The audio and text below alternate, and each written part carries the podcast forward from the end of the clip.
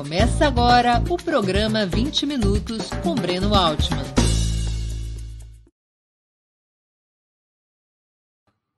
Bom dia! Hoje é 6 de setembro de 2022. Estamos abrindo mais uma edição do programa 20 Minutos. Nosso entrevistado será Gessé Souza. Ele é graduado em Direito e mestre em Sociologia pela Universidade de Brasília, doutor em Sociologia pela Universidade de Heidelberg e pós-doutor em Sociologia pela Nova Escola de Pesquisa Social. Ex-presidente do IPEA, Instituto de Pesquisa Econômica Aplicada no governo Dilma Rousseff, de 2015 a 2016, é professor de Sociologia da Universidade Federal do ABC e autor de uma vasta obra sobre a formação das elites brasileiras, na qual se destaca A Elite do Atraso, publicado pela Estação Brasil. Seus mais recentes lançamentos, pelo selo da civilização brasileira, são A Herança do Golpe e Brasil dos Humilhados. Antes de começarmos, queria lembrar a vocês como é essencial a sua contribuição financeira para a manutenção e o desenvolvimento de Ópera Mundi. Vocês já conhecem as seis formas possíveis de contribuição. Assinatura solidária no site operamundi.com.br barra apoio, inscrição como membro pagante de nosso canal no YouTube, basta clicar em Seja Membro e escolher um valor no nosso cardápio de opções. Super Chat e Super Sticker durante nossas transmissões ao vivo. Valeu, valeu demais quando estiverem assistindo aos nossos vídeos gravados e o Pix a qualquer momento. Nossa chave no Pix é apoia.com operamundi.com.br. Vou repetir nossa chave no Pix. apoie.operamundi.com.br. Além dessas seis formas de contribuição, lembre-se sempre de dar like, de clicar no sininho e compartilhar nossos programas com seus amigos e nos seus grupos. Quem ainda não estiver inscrito em nosso canal, essa é a hora de fazê-lo. A mais eficaz de todas as armas contra as fake news é o jornalismo de qualidade. Apenas o jornalismo de qualidade coloca a verdade acima de tudo. E esse jornalismo que a Opera Mundi busca oferecer todos os dias depende da sua contribuição, do seu apoio, do seu engajamento. Infelizmente, depende do seu bolso. Bom dia, professor Gessé. Muito obrigado por aceitar nosso convite. Uma honra ter sua presença no 20 Minutos. Bom dia, Breno. Eu fico contente aqui pela, pela oportunidade, eu fico muito contente. Nós estamos com algum problema com a sua câmera, que você aparece a voz, mas não está aparecendo a imagem. Ah, é? É. Será que eu devo entrar de novo? Porque antes estava aparecendo, né? Antes estava aparecendo os nossos testes. Eu estou conseguindo lhe ver, tranquilo. Então eu vou, eu vou, vou entrar logo, logo em tá seguida. Bem. Perfeitamente. A gente espera um pouquinho aqui, a nossa audiência está ansiosa para ouvi-lo. Então, nós vamos aguardar aqui o professor Gessé retornar, que ele teve um pequeno problema com a câmera dele. É, ele vai retornar para que a gente possa ter uma imagem adequada, não apenas ouvi-lo, mas também poder assisti-lo. Pronto, aqui está Gessé Souza. Mais uma vez, muito obrigado por ter aceito o nosso convite. Obrigado a você, Breno, pela oportunidade. Fico muito contente em conversar com você e com os nossos amigos. Antes de iniciar as perguntas, eu queria anunciar que nós iremos presentear dois dos espectadores do 20 Minutos de hoje. Os brindes são imperdíveis. Duas obras fundamentais de nosso convidado: A Herança do Golpe e Brasil dos Humilhados, devidamente autografados pelo autor. Eu vou convidar a Natália, produtora do 20 Minutos, para explicar os detalhes da promoção. Bom dia, Natália. Conte para a nossa audiência, por favor, quem poderá ganhar os brindes e como. Bom dia, Breno. Bom dia, Gisele. Bom dia a todo mundo que está assistindo o Opera Mundi hoje. Bom, mais uma promoção aqui na nossa semana especial da, do Bicentenário da Pátria, da Independência. E hoje são dois brindes diferentes do que é, entre si, né? Diferente do que nós temos feito normalmente, que são normalmente é, o sorteio e o leilão, eles são premiados com o mesmo livro. Hoje a gente vai fazer um, um sorteio diferente, um, uma promoção diferente, já que O GSE tem uma obra muito vasta e eu tenho certeza que é, nossos espectadores têm interesse em, em ganhar esses brindes de hoje. Então, eu vou explicar aqui a dinâmica. Quem tiver feito a maior contribuição durante é, é, de Superchat, Super Sticker, durante o programa ao vivo, é, ao final do programa vai ganhar um exemplar autografado de A Herança do Golpe. E o segundo exemplar, que será é, o título do Brasil dos Humilhados, é, será entregue a. To, é, desculpa, gente. O segundo exemplar será é, entregue a, através do sorteio entre todo mundo que participar é, com Superchat ou Super Sticker no programa de hoje. Então, é isso. Um exemplar é, será entregue a quem fizer a maior contribuição à herança do golpe, e o outro, Brasil dos Humilhados, será entregue a quem for sorteado entre todo mundo que participar com Superchat e Super Sticker no programa de hoje.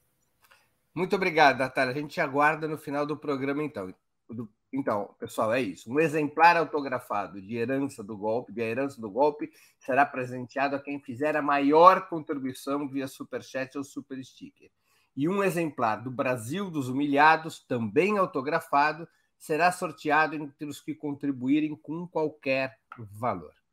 Professor, ao contrário da tradição marxista historicamente predominante na esquerda brasileira, o marcador principal que o senhor propõe, tanto na conceituação quanto na discussão histórica, não é o do lugar que cada grupo social ocupa nas relações de produção, mas uma combinação de fatores econômicos, culturais e institucionais. Por que a escolha desse método? É, é, porque eu comecei com eu comecei a minha a minha vida é, é, intelectual como marxista. Eu, quer dizer, Marx foi o primeiro, né? Eu estudei com Lauro Campos, o Capital em Brasília, o grande Lauro Campos e tal, né? Eu tinha tentado com amigos, eu tinha 19 anos nessa época e era uma a gente ficava 19 é, 19 minutos, numa, enfim, em, uma, em, um, em um pequeno parágrafo e tudo, e ele nos ajudou muito nisso. Enfim, Marx foi o cara que me fez escolher a carreira intelectual, no fundo, e tudo. Né? E tem coisas é, do marxismo que eu acho extremamente importantes, como, por exemplo, que é, o mundo é, enfim, a luta de classes é o grande elemento que pode né, esclarecer. Agora, eu não acho né? É, é, é, é, tem, uma, tem um aspecto né, que me fez, por exemplo, que é uma coisa no Brasil muito mal feita, tem uma vulgata que diz que Max Weber, foi o segundo autor que eu me é, dediquei e tal, né? É, é, é, uma coisa como se fosse o oposto de Marx. Isso é uma bobagem monumental, Breno. Né? Eu, eu tenho que dizer, porque as pessoas normalmente é, analisam os autores a partir da vida pessoal dos caras, que é uma coisa, entendeu? Para mim, isso nunca foi importante. Dizer, não é que você não queira saber o que foi que diabo aconteceu na vida de cada um, mas para mim isso é fofoca, entendeu? Isso, né? isso não é nenhuma relevância, percebe? O que importa é a obra do cara e tal. Né? E a obra de Max Weber é uma obra extremamente crítica. Né? Quem quer que tenha se debruçado sobre a sociologia das religiões em Weber, que é um apanhado né, extremamente profícuo, inteligente, sobre como funciona a dominação. Né? A dominação. Ou seja, o grande problema de Max Weber é como se legitimam ordens injustas. Esse é o tema. Entende? Quer dizer, um tema mais marxista, entre aspas, impossível. Né? Entende? E, é, e essa questão sempre foi a questão fundante para mim. Ou seja, compreender como se dá né, a legitimação injusta. A, a, a sociedade é injusta. Como é que você transforma isso, né? Isso fez com que a minha atenção sempre se desse é, por esses grandes autores, Breno, também, né? Entende? Quer dizer, eu nunca. É, quer dizer, claro, a gente estuda um assunto ali, fragmentado ou outro, mas na minha formação como intelectual, eu procurei o quê? Compreender esses caras que estavam né, é, pensando é, a totalidade social. Né? E é possível que você faça isso. E essa é a forma mais importante de você ver como é que as ideias servem para dominação política. Porque todas as outras hierarquias você vai, é, elas vão se subordinar a isso e tal. Né? Então, os autores que eu estudei depois, Elias, Habermas, Bourdieu, né, especialmente os é, os neo-hegelianos, que para mim também são muito importantes, etc. Né? Quer dizer, isso tudo tem a ver com essa, com essa necessidade de sofisticar é, a, é, a análise, né? entende? Quer dizer, é, quer dizer, Marx é um autor muito complexo, mas a vulgata marxista não é, e, a, e ela ajuda só até certo ponto. Né? Entende? Ela deixa os interesses, olha, tem alguém aí em cima e tal. Para, mas dizer, não é verdade, por exemplo, que a matéria determine as ideias na vulgata marxista. Entendeu? O contrário que isso daí, isso é facilmente demonstrável. As ideias é que vão construir né, as condições sociais e materiais que só pode. Quer dizer, isso é simples, Breno. A gente é gente. As pessoas só agem no seu comportamento por ideias. Não é formiga, não é abelha, não recebe né? entende? Um DNA que já antecipa o nosso comportamento, né? A questão do comportamento humano, é isso que é, que é importante a gente a gente não é o que as pessoas têm, as ideias que as pessoas têm na cabeça, que normalmente é, bo, é bobagem, é o lixo da imprensa, o lixo da indústria cultural e três ou quatro coisas é, pragmáticas e tal, né? O que a gente pensa é uma fantasia que a gente cria sobre a gente mesmo, por mil razões, emocionais, sociais e tal. O que importa é o comportamento que a gente faz, percebe? Tá? Então, toda a minha, a minha. E depois eu, eu tentei aprofundar isso em pesquisa empírica, porque você pode montar uma pesquisa empírica que atende ao comportamento e não às fantasias, como é como, como é, 99% das pesquisas são feitas até hoje, percebe? Tá? Então, essa foi a minha.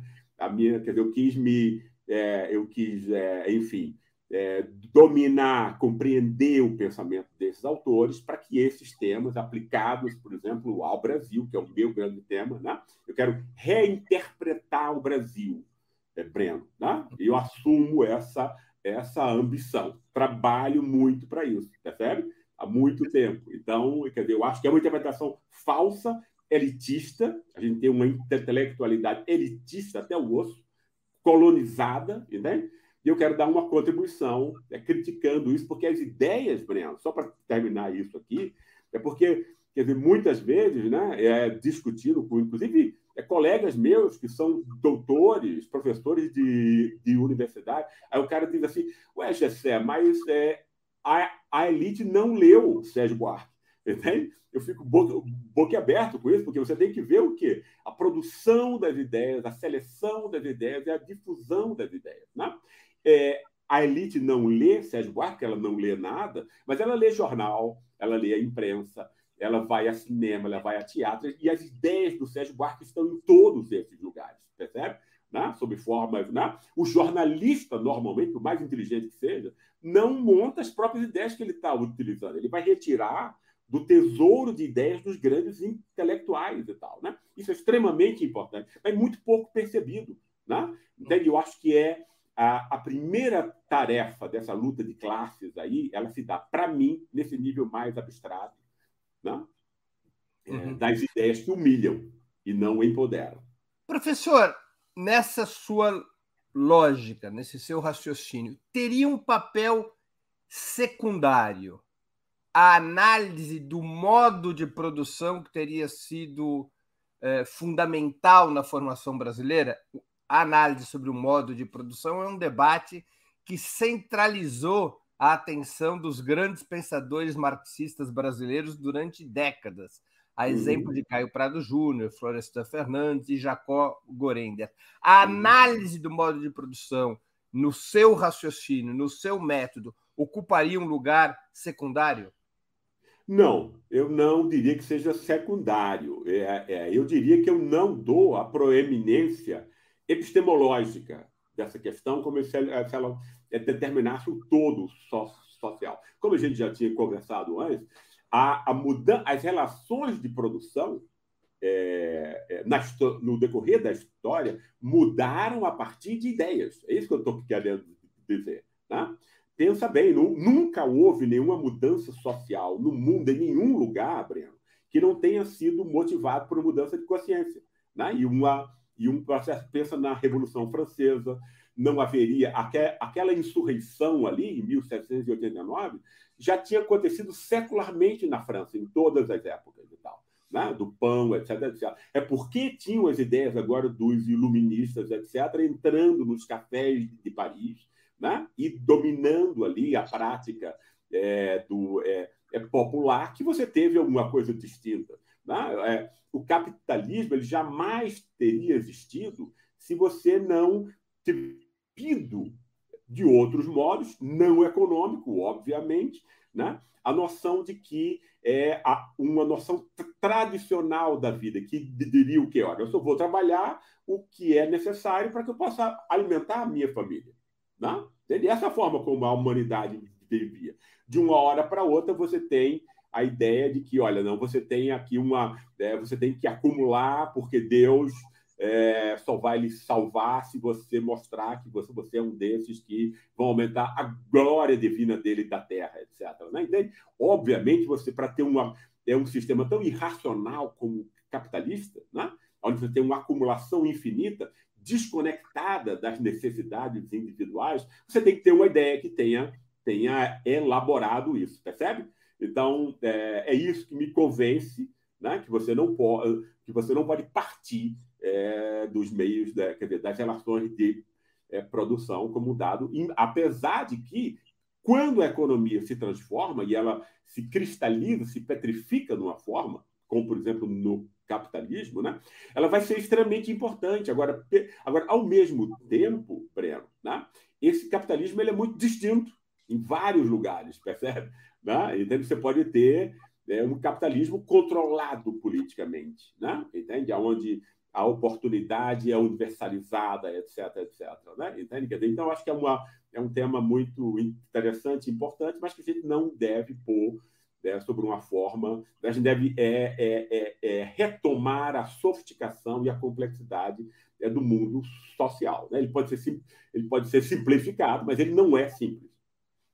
Professor, em suas obras, o senhor propõe uma nova conceituação das classes sociais brasileiras, basicamente dividindo-as em elite dos proprietários, a classe média, a classe dos batalhadores e a ralé dos novos escravos. A origem dessas classes reportaria ao colonialismo e à escravidão? A independência política do Brasil, efetuada em 1822, teve consequências sobre a formação dessas classes sociais? É, essa questão é ótima, porque, por exemplo, no fundo, é, é, você tem que é, interpretar o Brasil de um outro modo, né? Ou seja, é, a escravidão jamais tinha sido posto como tema central do Brasil. Né?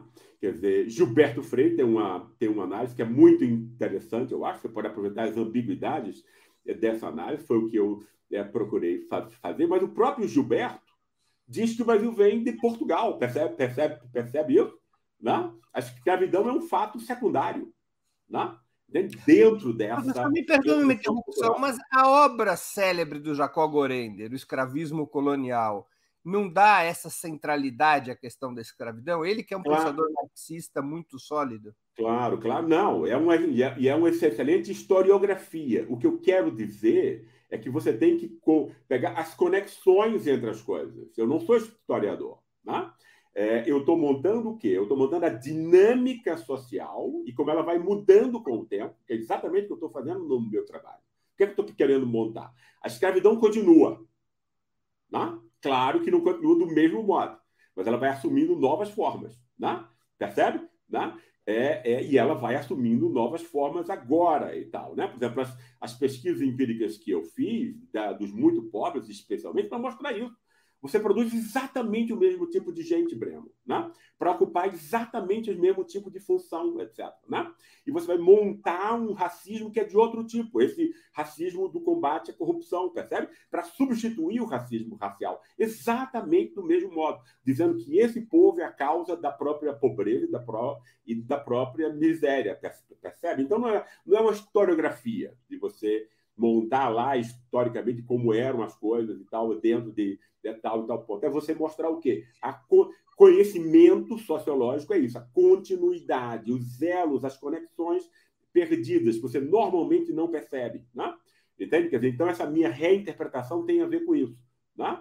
Entende? E aí não é só você dizer é, que a escravidão foi importante. Isso é um nome, isso não, não significa nada. Mas, de toda maneira. Essa... vão ligar isso a coisas muito distintas na cabeça de cada um, entende? É a feijoada, a capoeira, etc. Você tem que recriar o mundo em pensamento. Né? Entende? Quer dizer, pondo ali né, é, no lugar de uma, é, enfim, de uma mentira que foi construída para enganar e distorcer o mundo. De toda maneira, essas quatro formações, essas quatro grandes classes que o senhor identifica nos seus estudos, elas deitam raízes no período colonial e no período da escravidão. A origem dessas formações é do Brasil colonial. Breno? Oi, você me, ah, você me congelou? O que é que eu é, deu, uma, deu uma paradinha aqui. Eu acho ah, que eu, não, eu não ouvi o que você disse nos. Perfeito. Não, então, essas quatro formações sociais que o senhor identifica nos seus estudos, a elite dos proprietários, a classe média, os batalhadores, a ralé dos escravos, essas quatro formações, elas deitam raízes no período colonial e no período da escravidão. Elas não são uma invenção do Brasil pós-colonial, elas são, elas remetem ao período colonial. Perfeito, Breno. É muito, é muito legal a gente conversar com, é, enfim, com um interlocutor inteligente. É exatamente isso, né? Quer dizer, você tem o quê? Você já tem no século XIX, né? O quê? Você tem essa elite de proprietários que é exatamente a que continua hoje, né?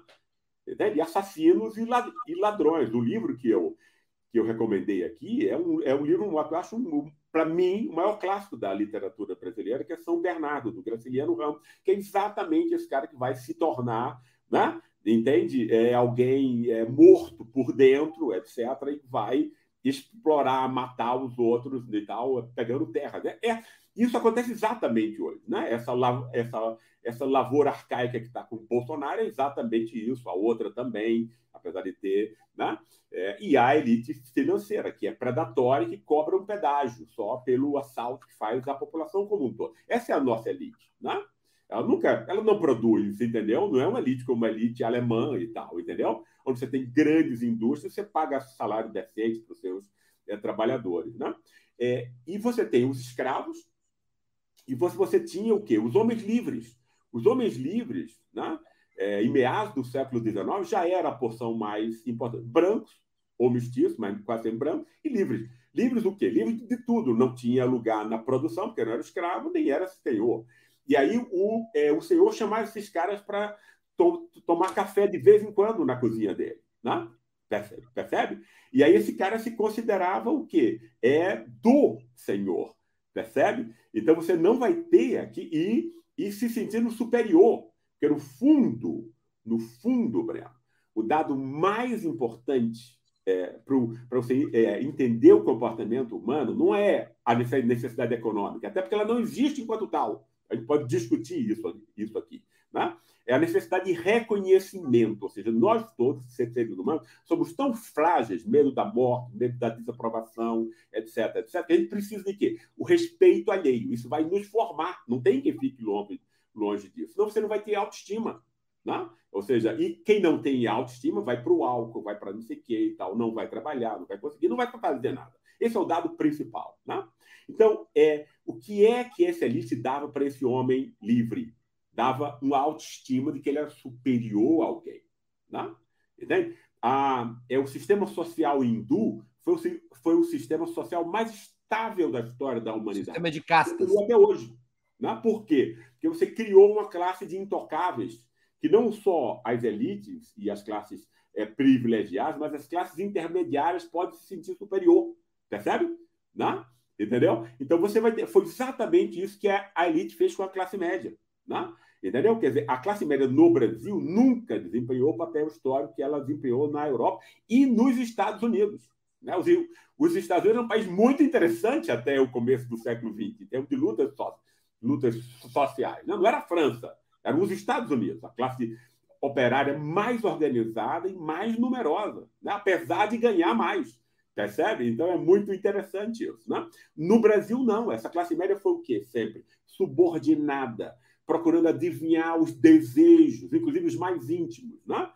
dessa elite que ela queria agradar. Aí você vai passar, ela vai passar de mão armada é, desse senhor de terras, etc., para quê? Para o aparelho de Estado, Sérgio Moro, né? entendeu? O que é que Sérgio Moro faz? Ele antecipa o desejo, né? entende? Da, da elite a qual ele quer servir, e tal, né? E ele, como branco, com um sobrenome estrangeiro, se considera superior ao povo mestiço e pobre, percebe? Então você tem aí o quê? Uma, é, você nunca, nunca houve uma crítica disso, né? uma crítica simbólica. Né? Esquerda não pode ser chegar e pôr é, um programa econômico alternativo e achar que todo mundo vai compreender isso e tal. Né? Então você tem que disputar a interpretação sobre o mundo. Né? Sem isso, como nós todos somos in, é, inteligentes, porque, Breno, a gente pode ser feito de imbecil, mas o ser humano é muito inteligente. Né? Vai ser feito de imbecil se tem uma empresa como a nossa, que distorce o mundo, mente, etc, etc, você não tem como ter outro acesso. Né? A informação é mediatizada. Né? Mas nós somos inteligentes, tem que confiar nessa é, inteligência dos seres humanos, mesmo aqueles que estão em condição é, deprimente e miserável. E isso continua, como você muito bem intuiu. Né? É claro que esse branco, isso é muito interessante também, Breno, porque ninguém fala nisso no Brasil. Né? E eu fiz entrevistas no interior de São Paulo e em Santa Catarina e no Rio Grande do Sul e tal, que eram estados que estavam longe de mim antes e tal, depois que eu vim para morar para São Paulo, casei com uma paulista e tudo isso ficou esse esse esse horizonte ficou muito mais próximo de mim. Você tem o quê? Você tem os brancos que é, ascenderam, que é a classe média, a classe média real, né, a alta classe média, 99% branca, e você tem o quê? Você tem o branco pobre. Branco pobre. É o branco pobre que está com o Bolsonaro, não por acaso. Percebe? Não é quem é o branco pobre, é aquele cara que não teve acesso aos privilégios. Ele foi injustiçado também. Só que ele é branco e ele tem um sobrenome alemão, às vezes, percebe? Então esse cara, ué, esse negócio está tá, tá errado. Ele sabe que ele é superior, né? É, ele se acha né? É, da sua superioridade, dado o contexto de racismo no Brasil em relação à população mestiça e negra e dizer eu preciso de, de mais. Né? É o caminhoneiro branco do, Bolso, do Bolsonaro, entendeu? Ele não ganha 20, 30 mil, ele ganha 3, 4 mil, tal, está numa vida, entendeu? Um pobre remediado para as condições é, brasileiras e ele tem raiva da ciência, é, da cultura, etc. É claro, porque isso foi sempre usado contra ele. Percebe?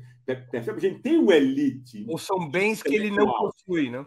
Não é? Oi? ou são bens que ele não possui. Esse bens que ele não possui, não, não teve acesso. Ou seja, foi injustiçado, percebe? Né? Só que ninguém explica para ele porque ele foi injustiçado. Se ninguém explica, ele vai pegar a primeira explicação, etc., na raiva, no ressentimento, que é essa que Bolsonaro usa. Se você for pegar no Sul, quem votou em Bolsonaro é essa turma.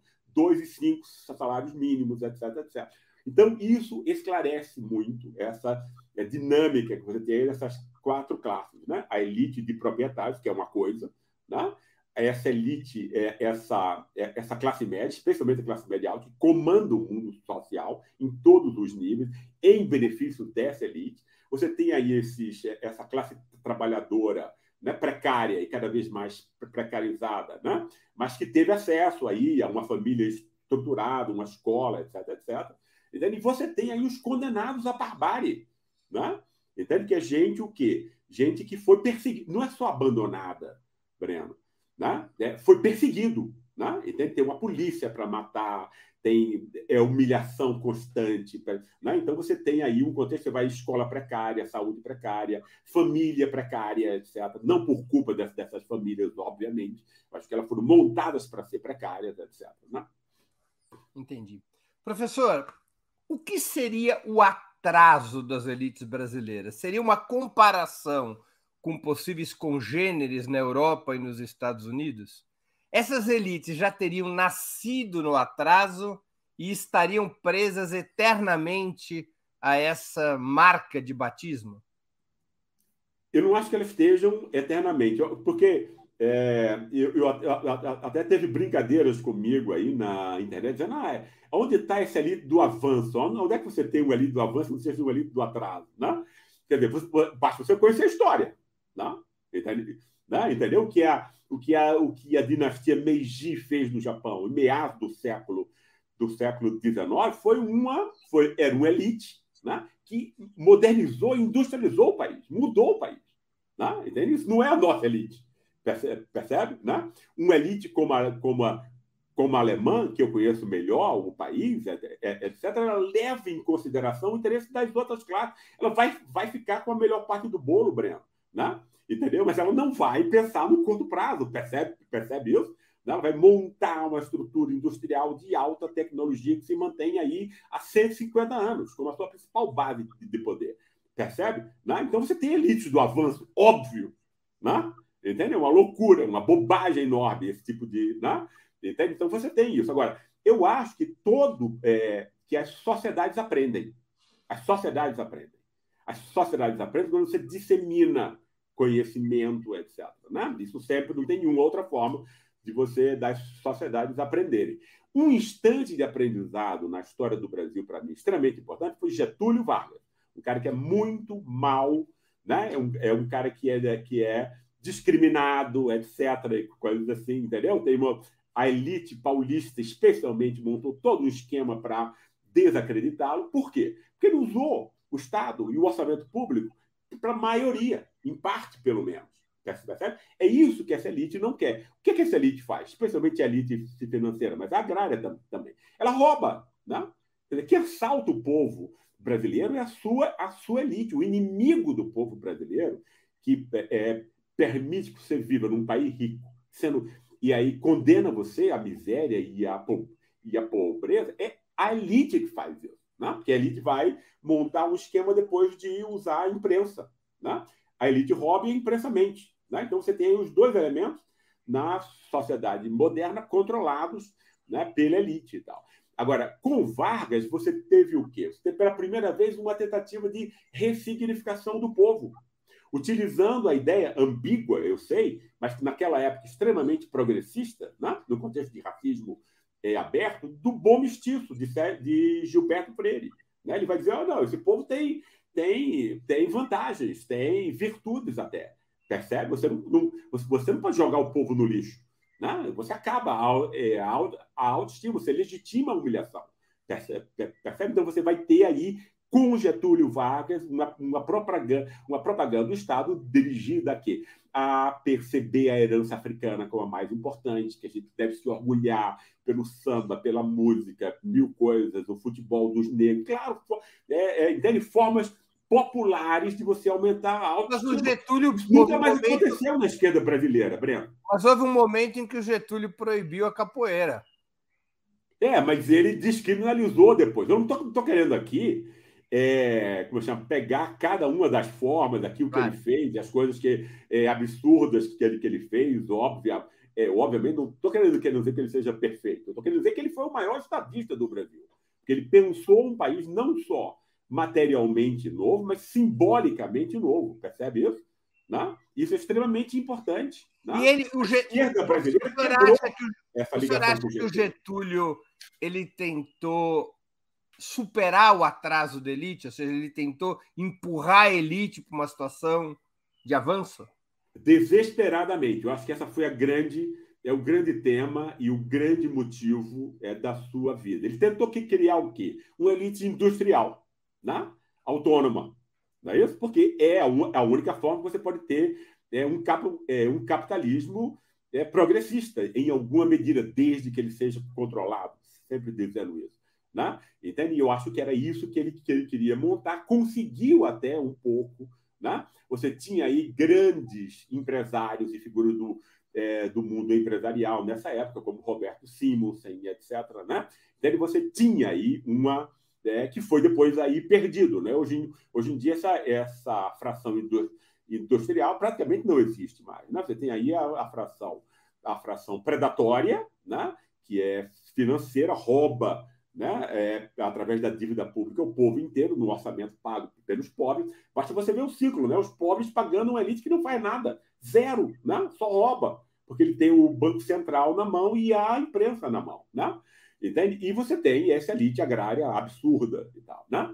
Entende? Quer dizer, então você tem aí é, mil formas né, de você de você tentar né, é, que, que eu acho que o grande ponto aí de Getúlio foi exatamente ele perceber a importância dessa de você ganhar né, simbolicamente né, pela é, ascensão é, da figura pop, é, popular, né? uma, uma, é, um novo, uma nova forma de, de é, desenvolvimento que, em associação com, uma, com uma fração industrial, pudesse levar ao país ao, ao é, assim, libertar-se do atraso. Não, não foi isso que aconteceu, né? mas você teve é, tentativas, é, uma, é uma luta histórica. Né? O que Lula te, tentou fazer, em grande medida, foi uma reedição disso. Né? Claro, uma, uma reedição da reeducação da elite brasileira. Professor, tem uma pergunta aqui do Carlos Milhomem. Se isso significar spoiler em relação àquelas indicações finais de livro que a gente sempre pede, o senhor deixa para o final. Mas a pergunta dele é interessante. Ele contribuiu com o Superchat e eu queria agradecer e que sirva de exemplo, pessoal. Eu sei que a vida está difícil, a vida está dura, mas Opera Mundi depende da sua contribuição, do Superchat, do Super Sticker, e hoje temos aí os dois brindes, os dois livros do professor Gessé Souza. O Carlos Milhão me pergunta: Gessé, qual o livro de entrada para se presentear aquele avô branco de classe média, de sobrenome estrangeiro, que tem seu ofício, venceu onde brasileiros de baixo não venceram, mas, mas que se abririam para o debate? Eu acho que o livro A Herança do Golpe mostra isso, né? que, é o meu, que é o meu último livro. No fundo, é uma, eu reescrevi o, a, a Radiografia do Golpe, de 2016, né? Mas era num, contexto muito é, marcado pelo, pelo momento, ou seja, foi entre 2013, aquelas, aquelas é, jornadas de junho, aquela revolução colorida, até 2016. E eu aumentei isso para, inclusive, é, tentar esclarecer não só Bolsonaro depois, como a principal herança, como também montar, montei uma parte é, muito substancial, com muita, enfim, é, o livro ficou muito maior do que, é, do que era antes, é, sobre a cultura de golpes de Estado. Eu preciso entender isso, né, Breno? Porque não é lava-jato, entende? Isso me é, desespera às vezes e tal, né? Não é um golpe agora. Esse golpe é um golpe só, desde 1936, né? Daí a importância de Getúlio, foi montada contra Getúlio Vargas. Né? Esse tema da, da corrupção, etc. Isso é uma mentira. Né? É, eu queria contribuir, Breno, para dizer: olha, se alguém falar de combate à corrupção é, é, com você, ele está tentando fazer você de imbecil. Né? Então, eu quero que o brasileiro fique com essa pulga atrás da orelha. Né? Entendeu? Porque é só manipulação. Né? A classe média branca não tem, nem nunca teve nada contra a corrupção. Nunca teve, né? É, é, enfim, é, sentimentos morais. Ela simplesmente, a, esse combate à corrupção foi utilizado, e eu mostro no livro, então, por conta disso é importante, lá para o avô branco lá do nosso, do nosso amigo, né? Entendeu? Que é o fato de que o racismo racial que foi tornado que foi interditado na esfera pública. Interditado na esfera pública. Não é que tenha acabado o racismo, meu Deus do céu. Né? Entende? Mas ele foi interditado por essa propaganda de Getúlio. Né? Entende? É, como foi interditado nos Estados Unidos a partir do movimento dos direitos civis, em 1960, que aí, então, para você ser racista, você tem que usar um outro nome. Você não pode mais falar em raça. Percebe? Então você vai ter que dizer o quê? Vai construir uma herança falsa ridícula de Portugal, né? porque Portugal não havia escravidão como a gente, é, é, Breno, entende? E o mundo institucional, onde estão institucionalizadas as ideias, etc., etc., né? é o que forma os seres humanos. Então, é, é uma bobagem você falar que o Brasil veio de Portugal, entende? Quer dizer, mil coisas. Você vai falar em corrupção na Idade Média, outro lixo, etc. Mas todo brasileiro acreditou nessa bobagem. Percebe? Inclusive a esquerda. Né? Né? Serve para quê isso? Para dizer que esse povo é herdeiro dessa. Então você animaliza o povo. O que é você dizer que ele é afetivo? Que ele é animal. Ele não, não, não tem espírito. A forma de todo ra racismo, que eu vejo como um fenômeno múltiplo, e não só racial. Né? Então, para você querer humilhar alguém, para você roubar alguém, você precisa humilhar essa pessoa mesmo. Né? Como é quando você humilhou o povo? Olha, é a sua pobreza é culpa de você. Você é um cara inconfiável, corrupto, que elege corrupto. Esse é o ponto. Né? Então você criminalizou, foi que a elite conseguiu com isso. Criminalizar a participação popular, o voto, a política, o Estado. Né? Quer dizer que é exatamente os dois conceitos básicos de é, Sérgio Buarque. Né? Que aí não é só Sérgio Buarque, é é, mais de 90% da intelectualidade brasileira até hoje. Né? Patrimonialismo do Estado, você esconde, invisibiliza o assalto da, é, do, do mercado, né? e você diz que o povo é, é ladrão, percebe? É inconfiável. Nada é corrupto e o povo é ladrão. Exato, porque a classe média branca que vem da, da Europa, pela origem recente, nunca se identificou com esse povo. Então eles se acham é, os redutos da moralidade, que a elite utilizou de modo muito, muito, né? Quer dizer, é, Gilberto Freire está 24 horas em todos os jornais e televisões do Brasil até até hoje. Eu peguei o Globo de ontem falando sobre a corrupção. Entende? Quer dizer, é a única mensagem que essa elite tem para manter o seu, é, o seu horizonte de poder. Professor, tem um membro do nosso canal que faz a seguinte pergunta, Evandro Batista. Pessoal, aproveitem para se tornarem membros do canal. Basta clicar em seja, em seja Membro e escolher um valor no cardápio de opções. Ele pergunta, Evandro Batista, Professor, pensar a elite em termos de avanço e atraso não minimizaria as contradições da luta de classes? Como é que é? Desculpa, você pode perguntar. Evandro Batista pergunta: Professor, pensar a elite em termos de avanço e atraso não, minima, não minimizaria as contradições da luta de classes? Não, eu não acho isso. É, é, eu não acho isso. Eu acho que, quer dizer, se a, se a gente chegar no instante, Breno, é, de ter, e você tem algumas coisas nesse sentido, né? de montar formas mais horizontais, horizontais de controle do poder, etc. Quanto mais controle né, da, da atividade política, etc. Porque eu percebo o capitalismo, o, cap, o, cap, o capitalismo não é um sistema econômico, né? ele é um sistema político, ele é um sistema baseado no, mono, no, no, no monopólio e se criou toda uma ciência e uma filosofia para legitimar isso, né? como se fosse técnica, como se fosse produtividade, etc, etc. Então você tem aí a, é, esse controle político, ele só pode se dar por, é, por é, enfim, por processos de, de aprendizado. Então, eu acho que, é, obviamente, você tem formas como, entende? Eu prefiro a Suécia e o, é, e, a, é, e a Alemanha. Teve uma outra questão aqui dizendo: ah, mas esses caras não é em cima da. da não são ricos apenas porque exploram a periferia. Isso é muito simples. Né? Obviamente tem um elemento disso, etc. Né? Mas não é só isso. Né? Tem um elemento de aprendizados sociais internos a cada sociedade que são também decisivos. Então você tem que levar esses dois. O mundo é complexo, não adianta tentar reduzi-lo a formas simplistas. A gente não vai conseguir, né? tem um desafio para compreender o mundo. Né? Não é fácil. Né? Entende? Quer dizer, então, eu acho que, é, obviamente, você tem formas, né? quer dizer, é, quer dizer, num contexto onde a propriedade fica na mão de alguns, você vai ter elite. Não né? estou querendo dizer elite como uma coisa boa, né? um negócio absurdo. Eu falo em elite porque ela é um contexto tanto material quanto simbólico. Por, por que o senhor prefere o conceito? Por que o senhor prefere o conceito elite e não a, a, a, a palavra burguesia, no caso das, da elite capitalista? É, não, eu até uso burguesia também. Eu uso, bur, eu uso burguesia pela associação entre a elite de proprietários e a elite funcional. A elite de proprietários é muito pequena. Ela tem que ter uma, um CEO no banco que está, está lá, não porque ele herdou o banco, mas porque ele foi para Chicago aprender as é, mentiras e as negociatas para você roubar, roubar o povo. Percebe? Então você precisa ter um, ter um CEO no banco. Esse, esse CEO é classe média alta. Ou seja, então ele parte aí, né?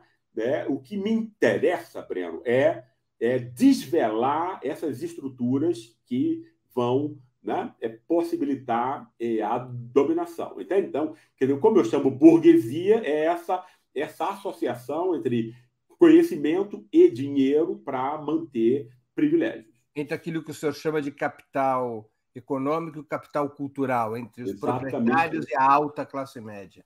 Exatamente. Muito bem. Professor, na América Hispânica, a ruptura com o colonialismo espanhol teria gerado, segundo muitos estudiosos, uma reconfiguração das elites locais. A emancipação na América Hispânica exigiu a formação de exércitos populares, de burocracia autônoma, a disseminação da educação, a criação de universidades, o fortalecimento da sua própria identidade cultural, além de ter apressado o final das relações escravagistas. É, era fundamental para que a ruptura pudesse ser executada. O processo da independência brasileira não trouxe os mesmos frutos. Por quê? É, foi um acordo, né?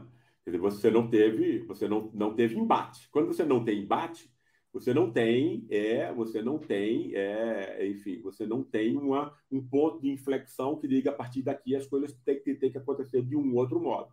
Né? Foi sempre o que aconteceu entre nós, né? um acordo intra-elites, etc., né? de você é, manter é, 80% da população fora das fora das, das enfim, das, das, é, das oportunidades do mundo moderno, que são muitas, né?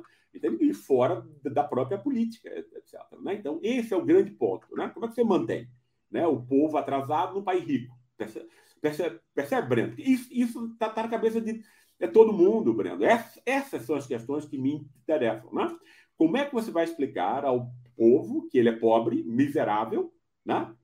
E ele mora num país que todo mundo sabe que é rico, com terras férteis, com petróleo, com não sei o quê. Se você ajudar o povo um pouquinho, ele já passa de décimo segundo para sexto, para sexta maior economia do mundo, etc, etc. Entende? As pessoas intuitivamente, Breno, se não reflexivamente, porque não tiveram acesso a isso, né? percebem isso. Alguém tem que explicar isso. Né? A explicação que a elite dá é porque a política é, é feita por corruptos e tal. E aí a corrupção é a causa, entendeu?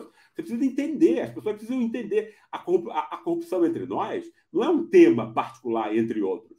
Ele é o único dispositivo de poder que essa elite usa há 100 anos para manter essa, essa mentira. Entendi. Professor, antes de continuarmos, eu queria pedir novamente que vocês contribuam financeiramente com Opera Mundi. Há seis formas de fazê-lo. A primeira é a assinatura solidária em nosso site, operamundi.com.br barra apoio. A segunda é se tornando membro pagante de nosso canal no YouTube. Basta clicar em Seja Membro e escolher um valor no nosso cardápio de opções. A terceira e a quarta contribuindo agora mesmo com o Super Chat ou Super Sticker.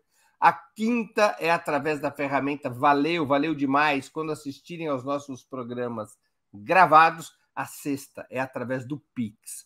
Nossa chave no Pix é apoia.operamundi.com.br. Eu vou repetir. Nossa chave no Pix é apoia.operamundi.com.br. Lembro que hoje temos dois brindes para quem contribuir com o Super Chat e o Super Sticker. Um exemplar autografado de A Herança do Golpe, do professor Gessé Souza, será presenteado a quem fizer a maior contribuição via Super Chat ou Super Sticker. Um exemplar de Brasil dos Humilhados, também do professor Gessé Souza, e também autografado, será sorteado entre os que contribuírem com qualquer valor. Portanto, façam sua contribuição. Além de ajudarem Opera Mundi a se fortalecer como um jornalismo que coloca a verdade acima de tudo, também estarão concorrendo a essas importantíssimas obras do professor Gessé Souza. É, eu sei que a vida está difícil para todo mundo, o dinheiro está curto, muita gente está desempregada, mas sem um esforço de vocês, é, a imprensa independente não consegue cumprir o seu papel. A imprensa independente não tem acesso à publicidade. A imprensa independente mantém seu conteúdo de forma livre e gratuita para que todos possam ter acesso. E a única maneira da imprensa independente, como é o caso do Opera Mundi, se consolidar e avançar é um esforço militante, um esforço solidário, um esforço de apoio dos seus espectadores e leitores. Por isso que eu peço a sua contribuição, o seu apoio, o seu engajamento. E hoje, especialmente, vocês terão acesso a essas duas obras muito importantes para entender o nosso país. Professor, O senhor coloca o tema do racismo e, portanto, da escravidão como questão fundamental para entendermos a história e a sociedade de nosso país. Registrando até, o senhor mesmo já disse, que o tema nunca teria sido visto de modo consequente como berço formador do Brasil. Mas o colonialismo, depois substituído pela dependência externa neocolonial, mesmo depois de superar a escravidão, não seria também um eixo estruturante, conforme as teses que vão de Caio Prado, Florestan e Celso Furtado até Fernando Henrique Cardoso e Rui Mauro Marini? Você está co coberto de razão. Agora, é, tem etapas nisso, ou seja, sem que você esclareça o próprio povo sobre o que é, acontece. E essa questão é a, é a primeira. Né? Você não pode fazer modificações, etc., importantes, que vai melhorar a vida do povo como um todo, inclusive a dependência externa, como Dilma tentou fazer, que é uma pessoa que eu admiro muito, né? entende? E deixar que a Rede Globo explique isso. Percebe? Né? Entendeu? Quer dizer, você tem que montar, é, é, você, você tem que restituir a inteligência popular. É a primeira coisa. Não existe nada, nada, Breno, que possa ser feito sem isso. Que aí os, as entradas da esquerda é, no, no poder, as de, de, diversas formas de esquerda, vai ser sempre voo de galinha. Né? Sempre que vai levar uma, é, uma cacetada mais tarde, tal, na cabeça. Né?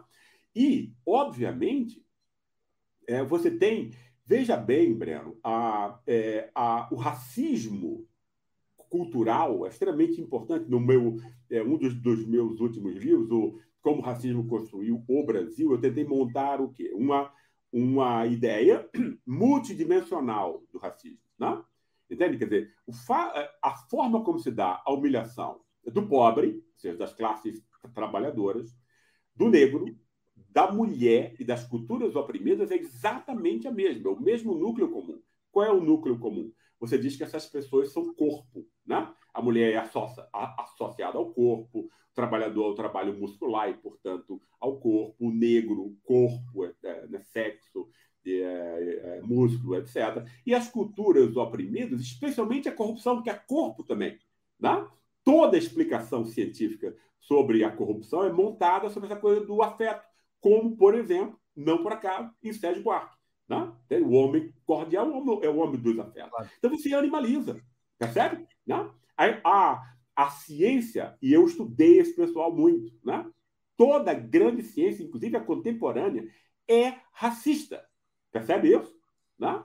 Entende? Os grandes e tal, para que não são, etc., não tocam nessa questão. Habermas não toca nessa questão, Bourdieu não toca nessa questão, apesar de ter tocado a questão, né? Eu sou um extremo admirador da obra de Bourdieu, aprendi muitíssimo com ele, né? É, tanto quanto com é, Weber e outros, né? É, a mais é, Bourdieu consegue o quê? Consegue mostrar como existe um racismo de classe, não apenas de raça, que é muito importante, e que existe um racismo de gênero também, né? Entende? Mas é, é, esse dado racismo cultural é um, é um não tema, Breno. Ninguém fala nisso. Né? Como ninguém fala de imperialismo mais. Né? E o racismo cultural se dá sobre qual forma? A, forma mais importante, a, que tal quanto Parsons inventou, e as pessoas criticaram Parsons em mil é, maneiras, etc., mas nunca isso, né? Entende? É o que é ensinado no mundo todo, Breno. Né? Então, é, e aí, novo, não é porque o pessoal vai ler Passos, não precisa ler Passos, meu Deus do céu. Né? Porque todos os jornalistas do mundo, todos os professores, todos os cineastas, todos os diretores de teatro estudaram nessas universidades é, que, no qual era ensinado esse racismo cultural de que qual é o racismo cultural aí? Estados Unidos e Europa são representantes do espírito, da inteligência, da moralidade distanciada e da beleza, os três elementos do espírito para Kant. Percebe? Aí você reduz América Latina, África e Ásia ao corpo, entende? Ele é menos produtivo, preguiçoso e cereja do bolo, porque a acusação moral é a mais importante, corrupto, percebe? Então, toda a explicação é, da pobreza do Sul da parte sul do planeta é a mesma que a elite a classe média branca usa para oprimir o povo brasileiro, entende? Que são sociedades corruptas e tal. Eu estava na França, né? Estava dando aula em, é, em Paris e depois é, em Berlim, né? É, e aqui, é, e nesses, nesses lugares não saía, não saía nada sobre, sobre é, o que estava acontecendo com o Lava, Lava Jato, etc. Quando eu conversava com as pessoas, as pessoas diziam, ah, tudo, mas tem aí a corrupção, né? Tipo assim, aí tem essa coisa da, da corrupção de vocês, que é uma coisa sistêmica, cultural, que ninguém pode controlar, entendeu? Como se o capitalismo todo não fosse corrupto é corrupção. Percebe isso? Como se não fosse baseado em paraíso fiscal, origem ilegal de dinheiro, lavagem de dinheiro sujo, etc. Como se o capitalismo americano não fosse a maior corrupção do planeta. Percebe, Breno? Né? Mas ninguém fala como, nisso. Como se os portugueses não tivessem chegado ao Brasil oferecendo aos indígenas, além de repressão, corrupção, para claro. que eles aderissem ao colonialismo. É, exato, é. Mas eu estou eu, tô, eu tô chamando a atenção a essas formas modernas que são invisibilizadas, né? Entende? Que é, que obviamente é, é, tem, que, tem, que, tem que ser criticado, tem que ser criticado na esfera científica, não é, e não é, né? Entende? É, é, é, e tem que, tem que ser criticado na esfera política, porque essas duas coisas estão juntas, né? É a crítica das ideias que vai levar à mudança é, política também. Né? Então, esses dois elementos têm que ser considerados. Né? Agora, eu acho que o instante de restituição da inteligência popular ele é cronologicamente é o principal e o primeiro. Entendi. É, professor, o senhor explicitou a atuação da elite brasileira em diversas oportunidades, incluindo na entrevista de hoje, como um roubo é, enfatizando muito, portanto, os aspectos ideológicos, culturais e até morais, tanto dessa elite quanto de vários segmentos da classe média que gravitam ao redor da elite de proprietários. Mas esse roubo não seria a própria natureza do capitalismo periférico, aquele que vem sendo construído desde o período colonial? Seria possível a superação do atraso sem a ultrapassagem da própria formação econômica que lhe dá vida, assentada sobre as relações capitalistas de produção nas condições concretas do Brasil? É, essa é uma questão extremamente complexa. Eu acho que, é, obviamente, você vai ter aí uma.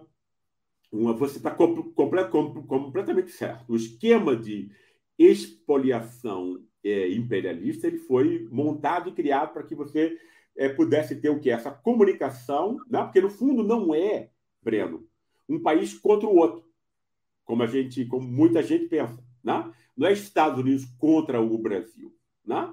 Nunca foi. Né? É a elite americana em associação com a elite brasileira contra os seus respectivos povos, inclusive o povo americano, que há 50 anos não tem aumento real de salário.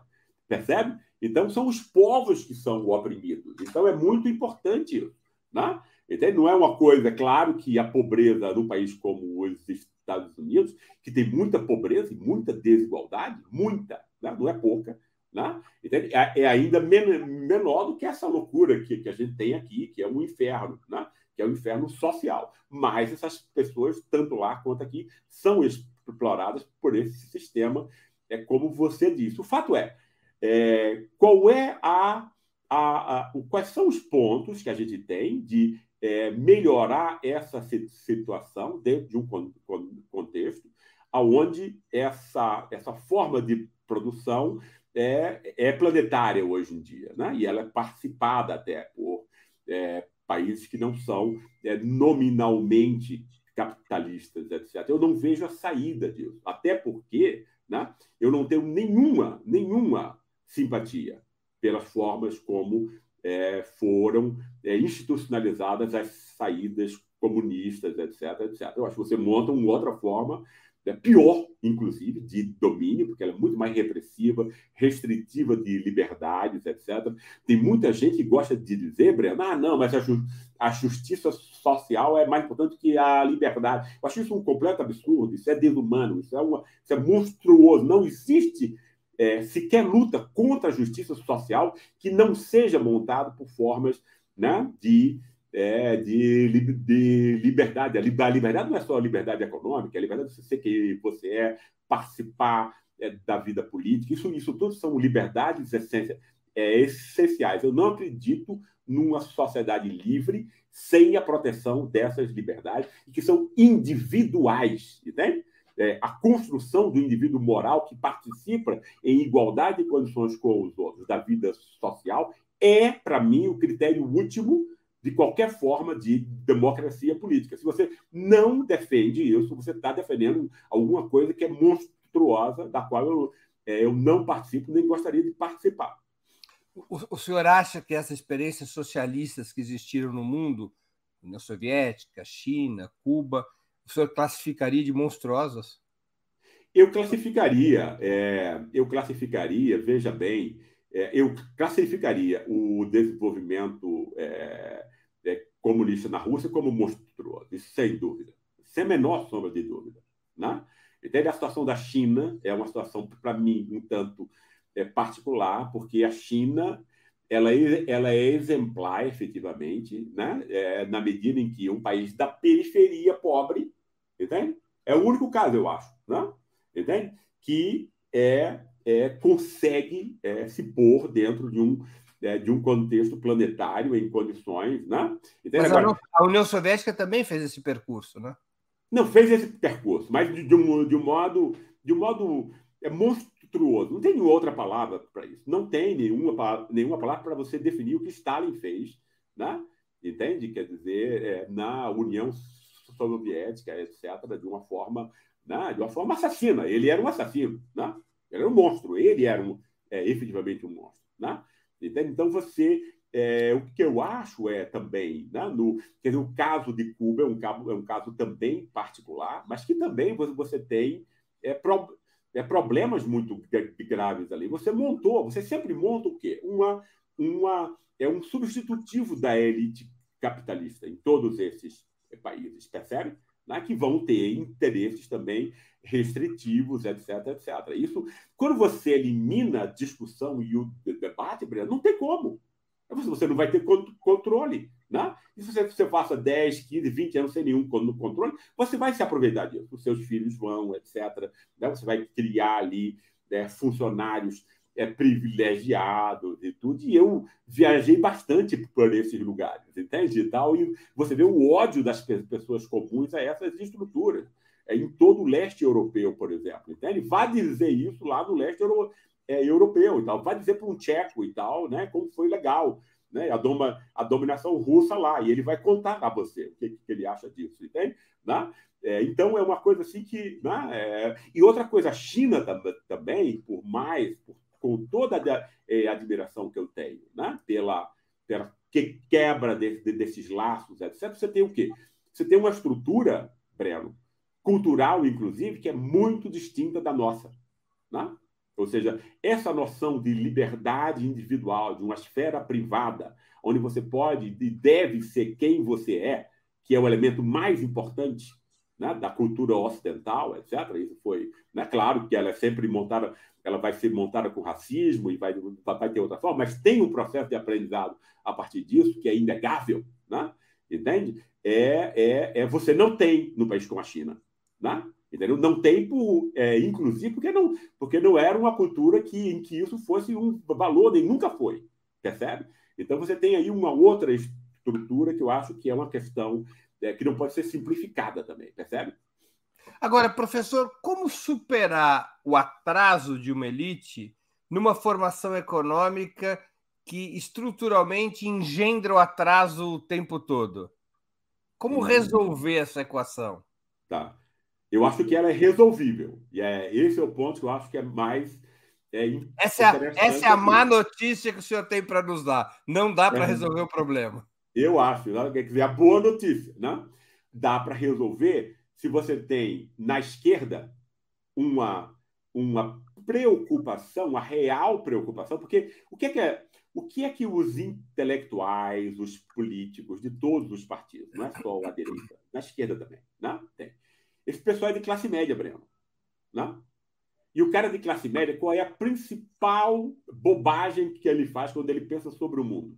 Ele universaliza as suas próprias condições para todas as pessoas. Percebe? Isso é de uma ingenuidade né? é, é patética. Entende? Então ele acha assim: olha, então aqui eu estou compreendendo como se dá essa dominação, aí eu basta dizer isso para o cara aqui, aqui embaixo. Né? Entende que ele vai compreender também. Não é assim. Né? Esse cara tem uma outra condição, esse cara tem outras limitações emocionais, morais. Ele é, ele é, ele é tão inteligente quanto você, mas ele foi construído socialmente como alguém é, né, que foi dificultado ao máximo o acesso a isso, o acesso ao conhecimento, o acesso à reflexão, o acesso ao distanciamento emocional de si próprio, porque não existe crítica nem aprendizado possível se você não é capaz de se distanciar. Percebe? Isso tudo pode ser, pode ser ensinado? Claro que pode. O debate público pode ajudar nisso. Né? Agora, você tem na esquerda né, uma coisa como fosse mecânica. Olha, você muda aqui a economia o resto todo vai mudar e tal. Entende? De, de, de, de, certa maneira, foi o que o PT, o, é, o PT, fez, e acreditou que as pessoas iriam mudar espontaneamente. Não é assim que se dá. Né? Você tem que montar né, um esquema é, no marxismo. Você tem um grande autor que toca nessa questão, que é Gramsci. Você tem que né, de, é, de montar uma contra-hegemonia, meu querido. Senão você não vai mudar nada, coisa nenhuma. O papel, né? seria, o papel da esquerda seria fundamentalmente o de civilizar as elites brasileiras? Não, não. seria de é, organizar o povo, explicar para ele quem são os seus reais é, inimigos. Porque com isso essa elite vai. Essa, elite não vai ser civilizável. Né? Essa elite é monstruosa, Breno. Não tem o que fazer com esse povo. Percebe? Tá? Dizia, há uma entrevista célebre do Miguel Arraes o Brizola contava essa história, eu nunca vi a comprovação, mas eu, numa, numa entrevista que eu fiz com o Brizola, ele me contou, e para outros jornalistas também, que o, o Miguel Arraes teria dado uma entrevista ainda no exílio na Argélia e perguntaram para ele qual é a solução para a burguesia brasileira. Ele disse: jogá-la ao mar. É. é o que o senhor está é. dizendo para as elites brasileiras. Não tem pois é, solução. É, Se fosse possível, é. jogá-las ao mar. Yeah é, com toda a sua família, porque aí tem as outras gerações que já foram criadas a partir disso. Né? Mas, é, brincadeiras à parte, você tem o quê? Você só vai mudar o comportamento dessa elite se você tiver uma reação popular organizada. Tá? Esse pessoal vai ser obrigado a aprender. Esse pessoal não vai, não vai aprender por estímulos. Ah, não, pô, vamos ser. Não, esse pessoal é desumano, Breno. Né? Esse pessoal é mau, é perverso. Né? É uma perversão social de todo o sistema marcado pela escravidão que não se autocritica. Né? Entende? Quer dizer, a escravidão é a perversidade enquanto tal. Está né? Tá baseado na humilhação do outro. Tá? Está baseado no desprezo do outro.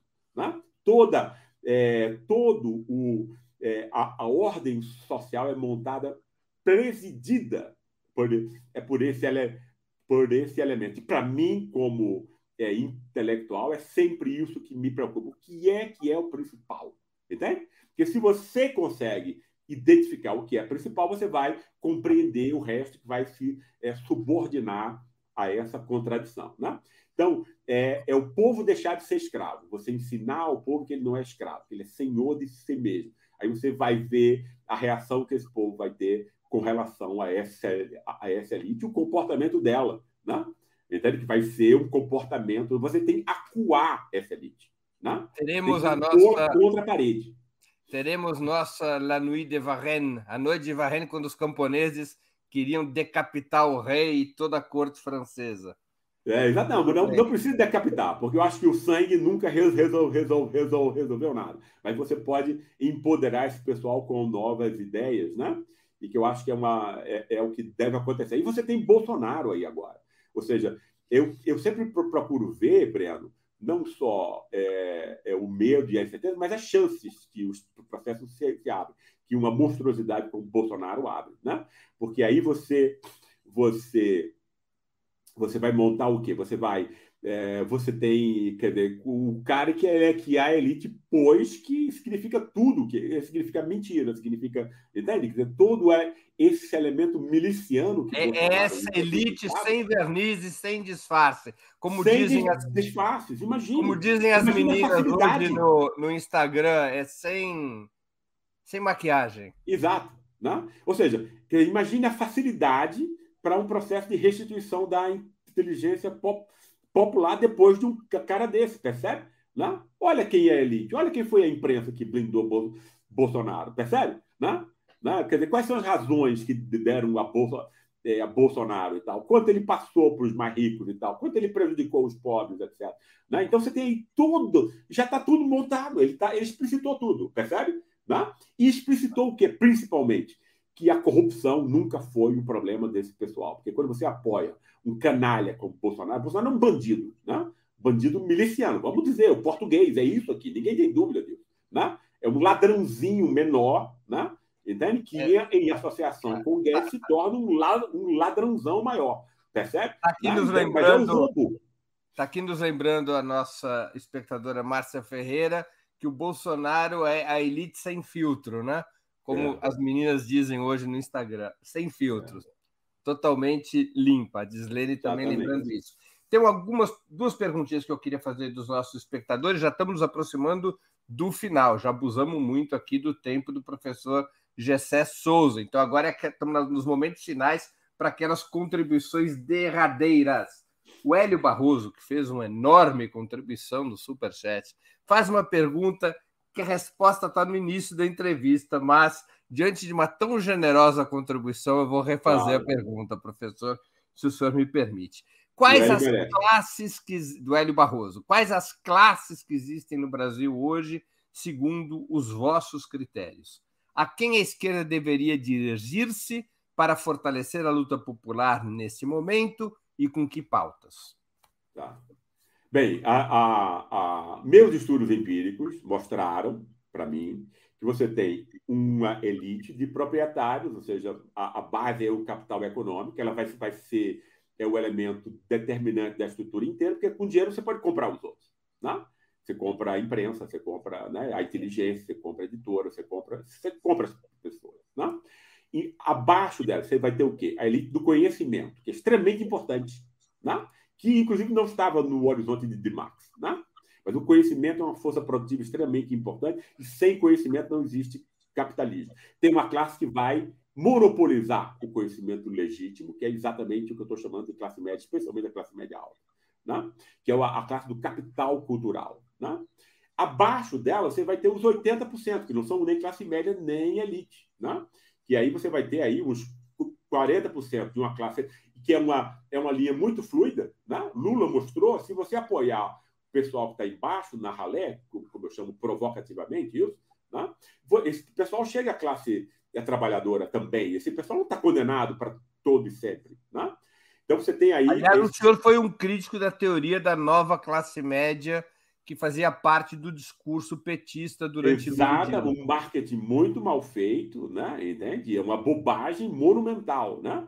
Que a renda média no país médio, o cara é pobre, não tem, tem nenhum dos privilégios da classe média. A classe média é uma classe privilegiada, né? Então você está escondendo o privilégio. Então é um, é um tiro no pé. Muito mal feito aquilo, né? Quando você deixa que o marqueteiro faça é, a, sua, é, a sua programação política, você dá nisso. Então, né?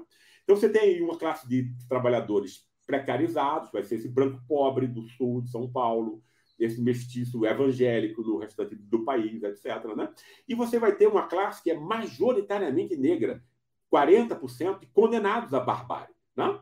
Ser, você vai reproduzir a escrava é, doméstica, que é quase sempre negra, sobre mil versões, o escravo de ganho e tal, esse rapazinho aí que fica, coitado, com a, é, a perninha fina, não é isso?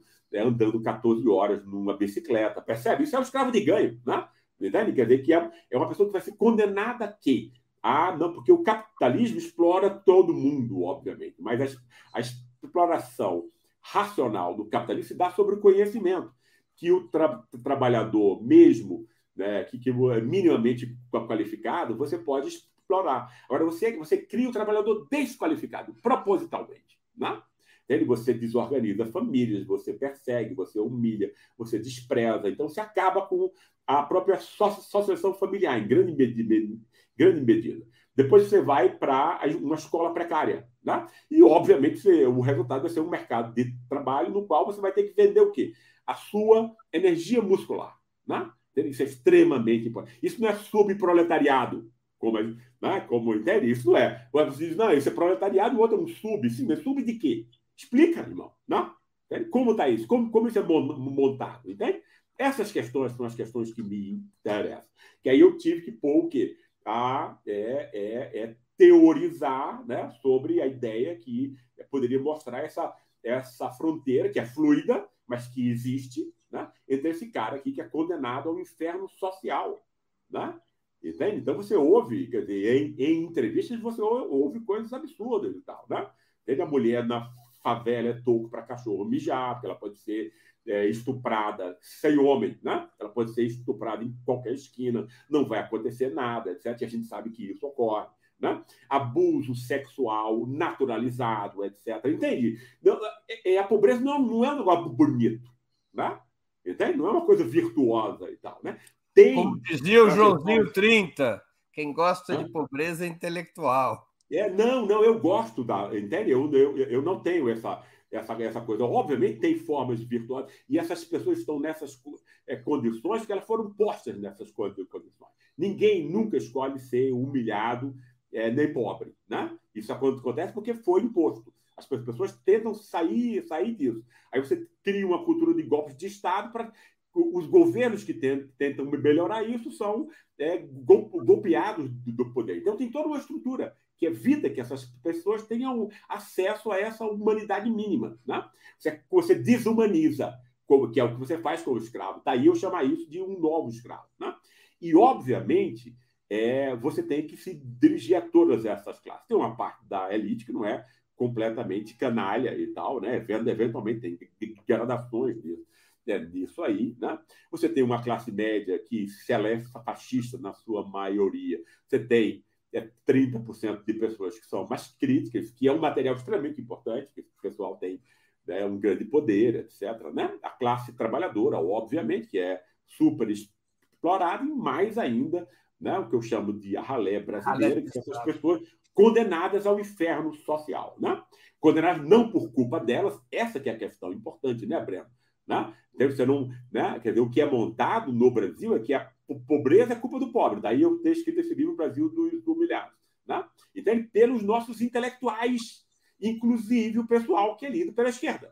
Esse que é o ponto. E a gente tem que ser muito claro em relação a isso. Não, meu compromisso sempre foi com a verdade, não foi né, fazer, né, dizer coisas que as pessoas gostem, etc. Né?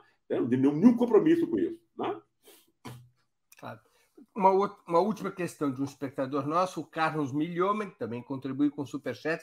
Pessoal, são os momentos finais para quem quiser. É, essa aí vai ser a última mesmo, Breno, porque eu é. vou ter que fazer, ter outros compromissos. É, Gessé, a russofobia histórica e tributária de que tipo de racismo? É, é o mesmo racismo que atinge América Latina, África e Ásia. Né? Você vai, você tem que criar o quê? É, você tem que criar um outro como sendo a, a não liberdade, a violência, etc, etc, como, como a gente está vendo acontecer agora. Né? Aí você tem todos os filmes é, americanos. Entende? Que essas coisas que vão que são discutidas no, no, nível das ideias, depois elas vão o quê? Para o cotidiano. Né? Qual é o nosso cotidiano? A gente vai assistir um filme. Aí nesse filme você tem, tem o quê? O ladrão é mexicano. Né? O traficante é brasileiro. Né? O criminoso da máfia é russo. Percebe? Isso vai, isso vai montando pela repetição né? É, estereótipos na cabeça das pessoas que vão. É, e é o, o racismo que está em jogo, é o racismo cultural. Né? o racismo cultural que diz que a Europa Ocidental ela é e, a, e os Estados é, Unidos, né, que é a NATO, né, você pega a NATO e transforma numa, num construto cultural. É muito interessante isso, né, Breno? É a NATO, entendeu? Né? entendeu? O Ocidente passa a ser a NATO, que é uma burrice fundamental. Né? O Ocidente é, vai estar presente quando você tenha todas as instituições do capitalismo Estado centralizado, mercado chamado de competitivo, né? e uma esfera pública. Né? Se você ter esses três, ele é, esses três elementos, você vai ter capitalismo. As pessoas vão é, criar os seus filhos para serem disciplinados, porque elas sabem intuitivamente que essa é a única forma. Né? Então, o Ocidente ele se expandiu pelo planeta inteiro. Então, é só racismo você dizer que essa virtude, que as virtudes ocidentais, porque tem uma virtude aí mesmo, né? Essa virtude vai ser criada pela noção de responsabilidade moral. Isso não foi criado em nenhuma outra forma civilizatória. Né? Vai nascer do, ju do judaísmo primeiro, vai ser transformado pelo cristianismo, pela Revolução Protestante, e depois vai ser secularizado né? a partir do século XVIII. Isso é uma tradição importante. Ou seja, você tem responsabilidade moral Né? Entende? Então, a, o drama da consciência moral é ocidental, sim. Né? E não existe em outro lugar do mesmo modo. Percebe? Né? Agora, isso está em vários lugares. Isso não é privilégio é, da Alemanha, da França, da Inglaterra e dos Estados Unidos. Né? E aí está o racismo cultural. Perfeito. Professor, nós estamos chegando ao fim da nossa conversa e eu queria fazer as duas perguntas que sempre faço aos nossos convidados e convidadas antes das despedidas. A primeira é qual livro o senhor gostaria de sugerir aos nossos espectadores? E a segunda, é. qual filme ou série poderia indicar a quem nos acompanha? Tá. É, é, é, eu gostaria de indicar é, São Bernardo, de Graciliano Ramos. Ele vai tocar em vários temas aqui do que a gente conversou, especialmente como nasce essa perversão da elite. É um estudo magnífico sobre isso, né? a partir dos afetos da, da vida cotidiana, é um lindo trabalho do Graciliano Ramos, que é um escritor, é, para mim, é o meu, é o meu é preferido entre os brasileiros. A, a, é, é, a série, quer dizer, aí eu, eu, eu, é, eu preferi indicar um documentário, que é o documentário né, que eu acho que quer dizer, mostra o racismo, né, e mostra é, o racismo como sendo a base de várias é, preconceitos que a gente vai montar, como, por exemplo, em relação à maconha. Né? A maconha vai ser criminalizada porque ela vai, ela, tanto nos Estados Unidos quanto no Brasil, porque ela era, era, o, que era o que os negros consumiam. Né? Então, tudo que o negro e o pobre vai fazer, a, religiosidade, o lazer, etc., vai vira crime. Cara vira o crime. Né? Entende? Quer dizer, então é, é isso que vai levar num país como o nosso, que você acha que Guedes não é o que é criminoso. Né? É o cara que está fumando a sua maconha ou tá, porque não tem nenhuma outra opção, vendendo maconha na esquina. Entende? Aí você vai, vai você criar artificialmente o crime e criar artificialmente o criminoso. Né? O crime real é o que Guedes faz. É esse que rouba o futuro, rouba a comida, rouba o remédio, rouba a vida das pessoas. Esse é o criminoso. Né? E eu acho que esse, esse documentário ajuda a gente. Baseado em fatos reais. Em que plataforma? Net, tá? Eu vi na, na, na Netflix. Netflix. É. E é muito, muito bem feito. Algum, algum filme ou sugestão? mentira, inclusive que a, direita americana, o Partido Republicano, vai usar exatamente para mascarar o racismo racial em guerra contra as drogas, guerra contra o crime, etc., que acontece entre nós, obviamente, agora com Bolsonaro, com grande força. E é, quanto, ao, quanto ao filme, né? O filme que não é só um documentário, mas um filme de ficção. Eu, eu tenho vários que eu adoro, que eu, eu, eu sou cinéfilo também, né? Mas é, eu poderia, por, exemplo, pegar a Estrada da Vida do Cefellini, que é um lindíssimo livro que está me é, filme que está me coisando agora, que é como que é sobre a ralé, né? sobre como a ralé né? e os sentimentos afetivos dela destrói a pessoa. A Estrada da Vida.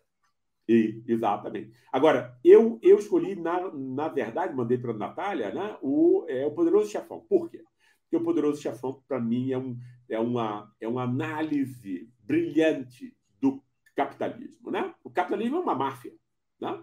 É uma máfia que se legitima, que se lava. Né? Que é exatamente o que é, é a saga é, do, é, dos é, Corleone. Como é que você vai limpar o seu negócio que é sujo? Né?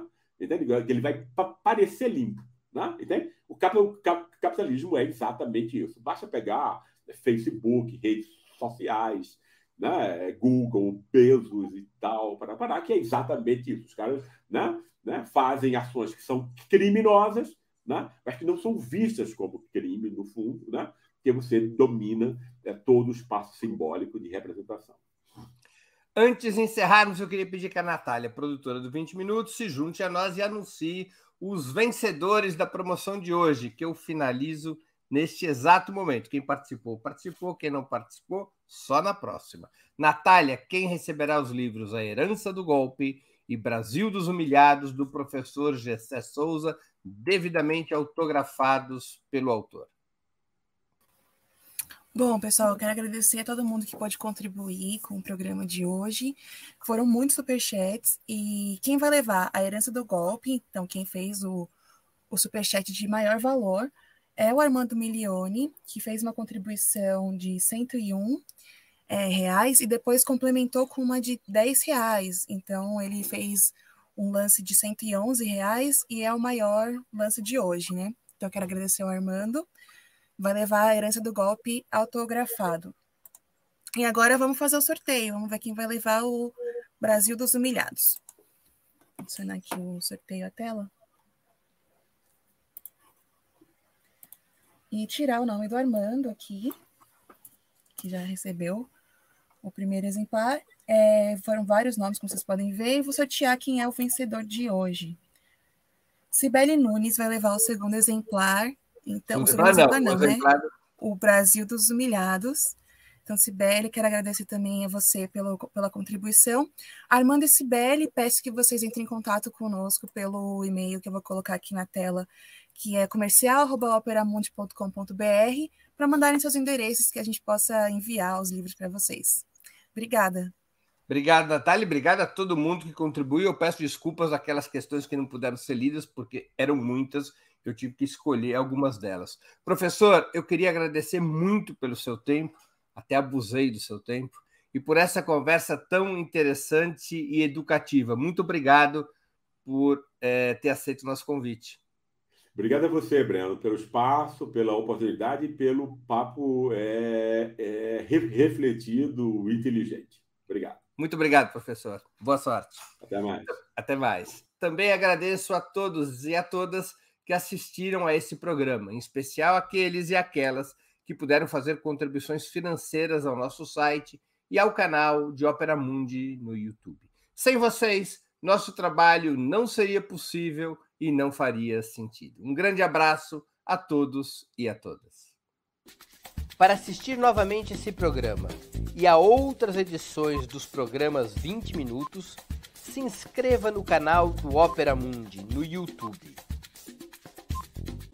Curta e compartilhe nossos vídeos, deixe seus comentários.